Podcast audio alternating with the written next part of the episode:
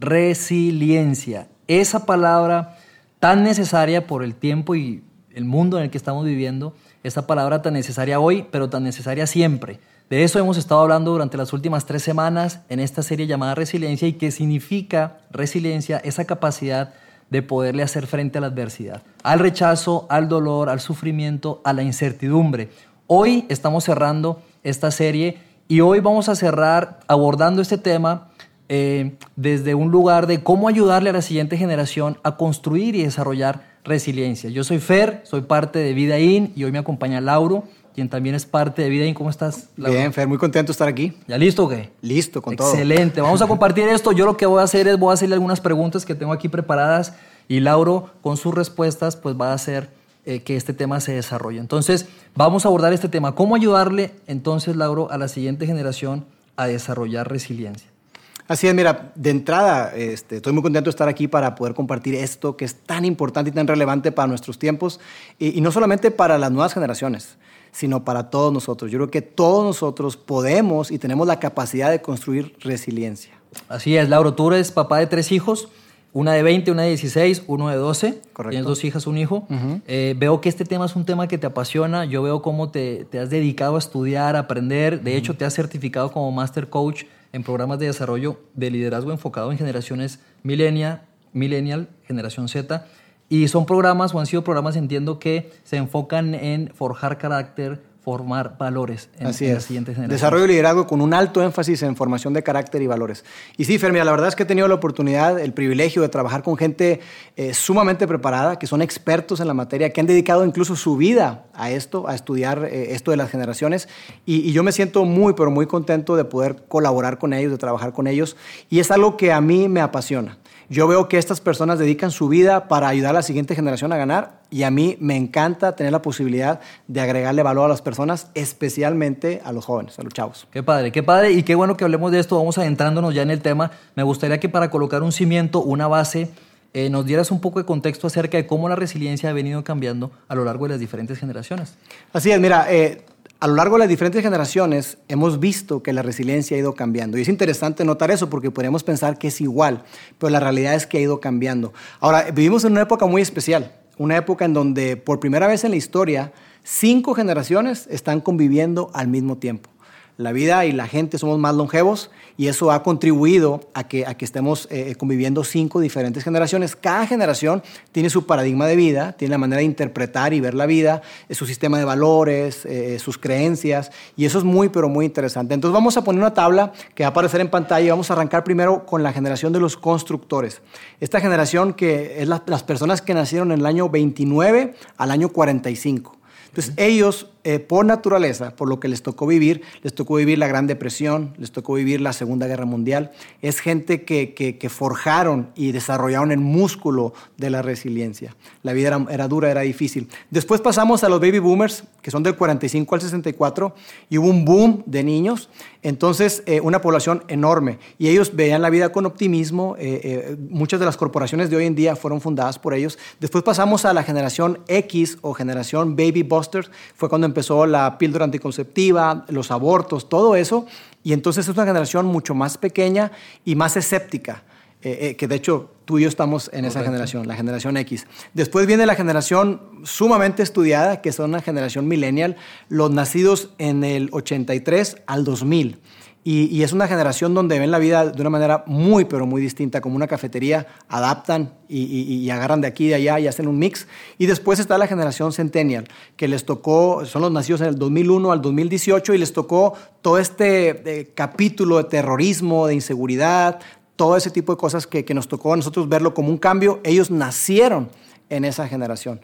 Entonces, ¿qué es lo que ha ocurrido? Que, que esas primeras generaciones, los constructores, era gente naturalmente resiliente donde sí, la vida es difícil, la vida es dura, pero ellos su, su, narrativa es vamos a salir adelante de esto y, y, echarle para adelante.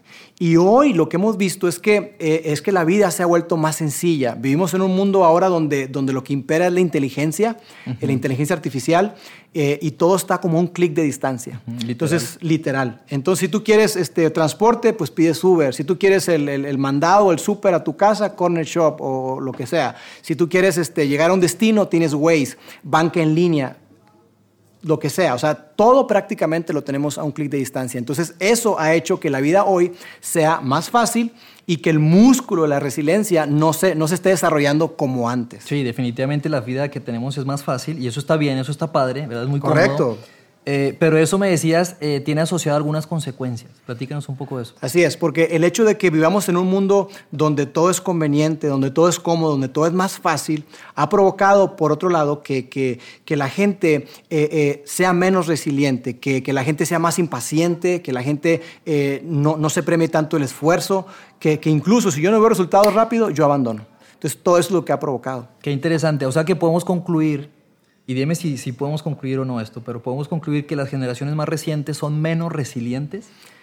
Suena crudo, suena duro, pero eso es lo que los últimos estudios demuestran, que las últimas generaciones eh, son menos resilientes que las anteriores. Ahora, yo quiero hacer una aclaración, Fer, y quiero hablarle a las personas que son, que son millennial o son centennial, que probablemente se preguntan y digan, oye, pues yo qué culpa tengo. Claro. Yo qué culpa tengo, pues me tocó vivir esto. Y simplemente es lo que queremos decir, elevar la conciencia, darnos cuenta de esta realidad y que nos demos cuenta que todos nosotros, independientemente de la generación en la que nos tocó nacer, podemos construir resiliencia. Ok, interesante. Eh, ahora, ya que sacas eso, eh, entendemos que el tema de, lo fácil, de lo rápido, de lo cómodo que hoy vivimos, han contribuido a tener menos resiliencia, pero que no lo es todo. Así es. Así es, hay más causas. Eh, definitivamente no, el, el, hecho de que la vida sea más fácil es, es, una, es una causa, pero no es la única causa. Hay otras causas que son muy importantes. Entonces hablemos de las causas, y yo sé que, yo sé que puede haber muchas causas alrededor de esto, pero yo quiero que nos enfoquemos, Lauro, en las causas más importantes o en las principales, vamos a decirlo. Sí, como tú dices, hay, hay muchas causas, pero si pudiéramos eh, resumirlas en tres que para mí son muy importantes y que han tenido un gran impacto, podría hablar de tres. La primera tiene que ver con los errores que los padres cometemos. Y aquí me podría quedar muchísimo Horas. horas, porque todos nos equivocamos, ¿no es cierto? Pero mira, lo que hemos hecho es que hemos eh, protegido, nos hemos enfocado en proteger a nuestros hijos más que en preparar. Mm. Ese ha sido uno de los errores más grandes que hemos cometido. Nos hemos enfocado en proteger más que en preparar. Entonces, más bien preparamos el camino para ellos y no a ellos para el camino pensamos o entendemos que ser buenos padres tiene que ver con facilitarles la vida y lo que acabamos haciendo es complicárselas. Pensamos que ser buenos padres tiene que ver con, con darle todo lo que nos piden en lugar de lo que ellos verdaderamente necesitan. Entonces, ¿qué es lo que hacemos? Que tú y yo evitamos el sufrimiento, no queremos que nuestros hijos pobrecitos, que no sufran, que no quiero que sufran para nada. Entonces, ¿qué hacemos? Que tú y yo los rescatamos. Los rescatamos una y otra y otra vez. Y sin querer, lo que estamos haciendo es mandar un mensaje claro y fuerte que no lo pretendemos el mensaje así, pero eso es lo que llega a su vida y a su corazón. Le estamos diciendo de alguna manera, mira, no eres lo suficientemente capaz. Y como no eres lo suficientemente capaz, yo tengo que venir a rescatar. Híjole, eso es fuerte. Porque no lo hacemos con esa intención, como bien dices como padres, no lo hacemos con esa intención. Correcto. Pero es lo que realmente terminamos diciéndole. Eso es lo que ocurre, eso es lo que ocurre. Entonces lo que estamos haciendo es formando personas que son muy frágiles emocionalmente, porque no les permitimos que se caigan, no les, no les permitimos fracasar, no les queremos evitarles el dolor a toda costa. Y el dolor, en el dolor hay crecimiento. Entonces, mira, eh, yo, yo, quiero mostrarles una imagen. Creo mucho en las imágenes. Las imágenes, ¿estás de acuerdo conmigo, Fer? Que hablan más que mil palabras, tienen un poder eh, de, anclarse y de quedarse. Entonces yo quiero, aquí en la pantalla va a aparecer una pantalla para que ustedes estén viendo y lo que quiero que, vean es, probablemente si estás viendo la imagen puede ser que te cause una risa por ahí. Y esa es la manera en la que, en la que nosotros, sin quererlo, vemos a nuestros hijos. Ese es el mensaje que le estamos dando. Eres tan frágil que tengo que envolverte en, ese, en esas burbujas. Y te pongo coderas, y te pongo rodilleras, y te pongo casco. Y, así es como vemos a nuestros hijos. Y lo que estamos haciendo es que lo estamos preparando para que no sean resilientes, contrario a lo que tú y yo deberíamos de enfocarnos. Ok, la causa número dos. La causa número dos, Fer, tiene que ver con que vivimos una cultura de constante cambio. Si hay una, una norma, una máxima, algo que, que, que es la realidad, es que estamos, el mundo está cambiando cada vez más y más rápido. Entonces, juntamente con el cambio, eh, estudios dicen que el cambio genera estrés el cambio genera estrés. Por ejemplo, mudarse de ciudad, cambiarse de escuela, eh, el hecho de perder el trabajo, una separación, todo cambio genera estrés. Y los estudios demuestran también, Fer, que, que nosotros tenemos un sistema inmunológico. Así como tenemos el físico, hay un sistema inmunológico emocional. Que, que, pudiera decir, qué extraño, pero Cuando, cuando vivimos en, en ambientes de mucho estrés, de mucho cambio, eso lo que hace es que el sistema inmunológico emocional disminuye. Y cuando eso ocurre, entonces nosotros naturalmente nos rendimos. Estamos súper estresados y lo que queremos es reducir el estrés. Y para reducir el estrés, una de las maneras en que lo hacemos es rindiéndonos. Y eso es algo que, naturalmente no lo vemos. Y que tenemos que ayudar a nuestros hijos y ayudar a estas generaciones a darse cuenta que sí, hoy los chavos, yo veo, viven eh, eh, sobreestimulados, viven sobreprotegidos, sobreconectados, comunicados y, están verdaderamente rebasados. Y por eso es que nos toca ver cuadros de, chavos que, están en, depresión, que, tienen ansiedad y que incluso llegan a cuestiones hasta pensamientos suicidas y, Dios no quiere que, eso ocurra. Dios, Dios quiere que tengamos vidas plenas, vidas increíbles. Entonces, para mí ese sería eh, el, segundo error. Ok, ¿y la tercera causa principal, Lauro? La tercera causa, Fer, tiene que ver con que eh, eh, el hecho de que estemos viviendo en un mundo de tanto cambio, de tanta velocidad, ese trajín, que donde todo es rápido, rápido y cambio, cambio, eso ha hecho que nosotros sintamos que hemos perdido el control de nuestra vida. sentimos más bien que la vida nos pasa por encima, nos arrolla. Y entonces, cuando tú y yo sentimos que perdemos el control, eso también nos pega y nos afecta en la resiliencia. Porque entonces, eh, lo, que puede provocar es que yo tomo una mentalidad de víctima. Y entonces yo le empiezo a atribuir eh, eh, a factores externos que están fuera de mi control todas las cosas. Cuando la realidad es que, por supuesto, o sea, tú y yo no tenemos control de esta pandemia, no tenemos control del clima, no tenemos control de las decisiones gubernamentales, de muchísimas cosas tú y yo no tenemos control, pero hay cosas sobre las cuales tú y yo sí tenemos control. Definitivamente, y creo que nosotros quienes hemos depositado nuestra fe en Jesús, creemos en Dios, creemos que Dios tiene el control de, de nuestra vida al final del día. Correcto. Y que con esa eh, con ese control que Él tiene en nuestras vidas, a su vez nos da la capacidad para nosotros tener esperanza, para nosotros seguir adelante, para nosotros eh, levantarnos, ¿verdad? Caernos, pero levantarnos y, poder superar cualquier obstáculo. Correcto, y el, ese componente que tú estás hablando, Fer, de la fe, es un componente súper esencial para poder nosotros ser resilientes, porque definitivamente, como tú bien dices, hay cosas que, que no están bajo nuestro control, pero Dios sí está en control. Bien, gracias por, por explicarnos y traernos mucha luz ¿verdad? Con respecto a las causas principales, yo quiero que hablemos ahora de las, de las soluciones. Las soluciones, ¿qué herramientas prácticas puedes recomendarnos para poder superar, para poder desarrollar ese músculo de la resiliencia, ese músculo tan necesario que todos necesitamos, que todos necesitamos, no solo hoy, sino a lo largo de nuestra vida. ¿Qué herramientas prácticas puedes compartirnos el día de hoy? Mira, Fer, pudiera nombrarte eh, eh, tres que creo que son las, las muy poderosas. Hay muchísimas, pero tres para mí me parecen muy puntuales a lo que estamos viviendo el día de hoy. La primera es asume la responsabilidad asume la responsabilidad. Veníamos hablando acerca de que podemos vivir bajo esta mentalidad de víctima y que les ayudamos a nuestros hijos en muchísimas cosas y eso promueve todo eso. Entonces lo que se trata es que tú y yo podamos asumir la responsabilidad de aquellas cosas bajo las cuales sí tenemos el control. ¿Cuáles son aquellas cosas que sí tenemos el control? Nuestras emociones, nuestros pensamientos, nuestras decisiones, nuestros comportamientos. Pues bastante, ¿no? Bastante. si nos enfocáramos nada más en eso. Entonces, sí, si lo ves, sí tenemos control sobre muchas cosas. Entonces, la idea es que nosotros podamos eh, enfocarnos en eso, tomar las riendas de nuestra vida y enfocarnos en aquellas cosas que sí podemos cambiar. De forma práctica, de forma práctica, si aterrizada, ¿cómo podemos ayudarle a la siguiente generación a asumir responsabilidad? Mira, pienso en algunos consejos. Por ejemplo, si tienes hijos pequeños y tú nos estás viendo, eh, una manera en la que tú puedes hacerlo es darles pequeñas cosas para que ellos se hagan responsables. Pequeñas tareas.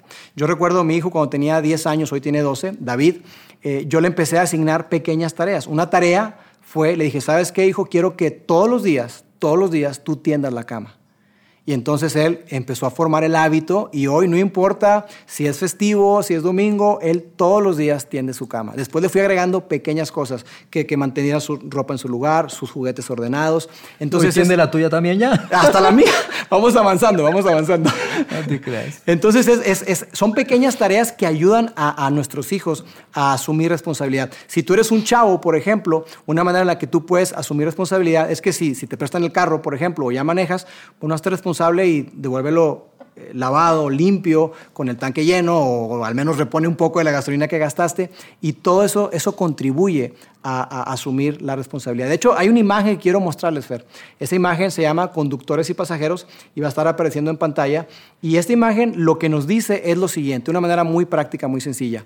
Dice que cuando una persona o un grupo de personas se sube a un auto, hay dos tipos de personas. Uno que es el conductor y otro los pasajeros.